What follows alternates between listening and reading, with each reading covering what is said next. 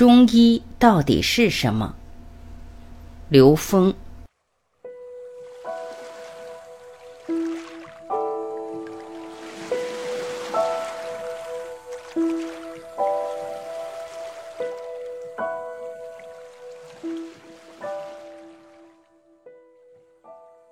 最近和几位老师聊到中医这么多年的发展，走到今天，我们发现中医有一个很重要的特点，就是它的离散性。它有很多很多相对独立的体系，而且这些体系相对来讲都比较小。但这个体系往上追溯，都是从《黄帝内经》《伤寒论》这些老祖宗传下来的东西的传承。但是这些分裂系统面临最大的挑战是，怎么把它们连接起来？但是中医能不能像西医这样靠商业利益来连接呢？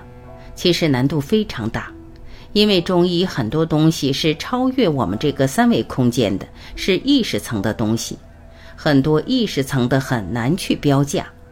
当你无法对一些东西标价的时候，你再用商业这种方式去连接的话，难度非常大。其实我相信很多人都有这种体验，比如说有些非常棒的针灸师，他知道你这个病，我一针扎下去肯定好了。但是这一针下去好了的话，怎么用商业价值来评估它？中医有很简单的小招是能解决问题的，不需要花那么大的精力或者调动那么多的物质能量来搞。把中医搞得太复杂的话，反而把中医的本质给丢掉了。但是在商业评估里面，这件事情在人的意识之中很难。中医是精神大餐，东方智慧的整体观。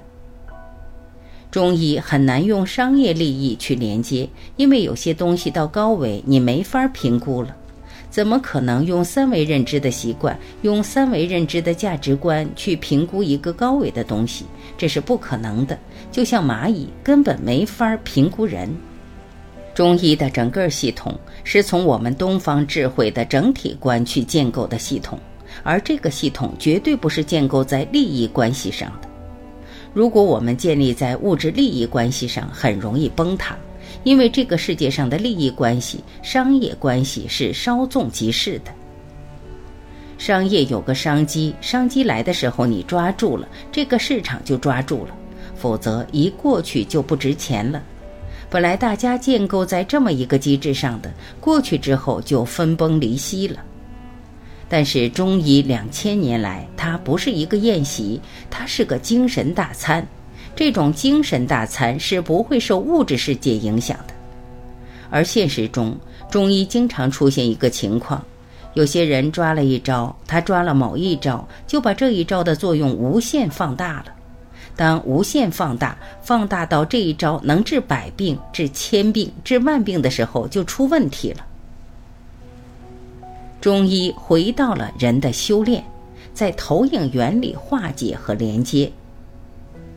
中医每一个个案都有它的独特性，因为高维空间在三维的投影是变化莫测的，每个个案的重复性其实都不是我们想象的。像西医思维逻辑，好像我能够用大数据把病例全部统计出来，根本不是这么回事儿。中医里面有大量这种情况。大家注意，很多中医书籍、道医的书籍，包括现在我们用的量子治疗，其实它的案例的精准重复是巨大的问题，几乎没有什么个案可以高度精准的重复的，它都是在一个范畴内重复。这样用大数据来统计它的时候就很难了。当我们把这个宇宙空间的逻辑关系建构的时候，我们发现。通过纵向数学逻辑，就能够看到不同维度空间事物之间的本质关联。一维是二维的投影，二维是三维的投影，三维是四维的投影，n 减一维是 n 维的投影。也就是我们在投影原理去改变的时候，投影的像就会变。其实中医很多东西是在投影原理解决问题，是在投影原理把问题化解的。不是在投影的像上去解决，而我们现在人在三维空间里，大家注意的是解决问题。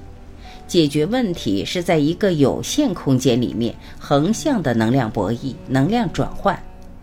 我们以为能量的守恒是守恒在这个三维空间的，其实不是的。我们可以借用高维空间的能量关系。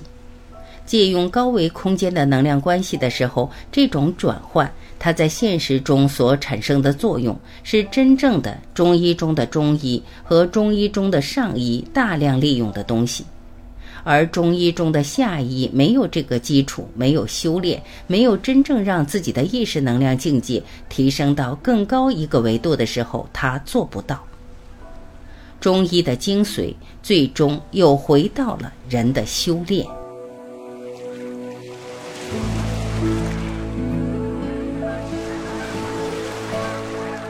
感谢聆听，我是晚琪，再会。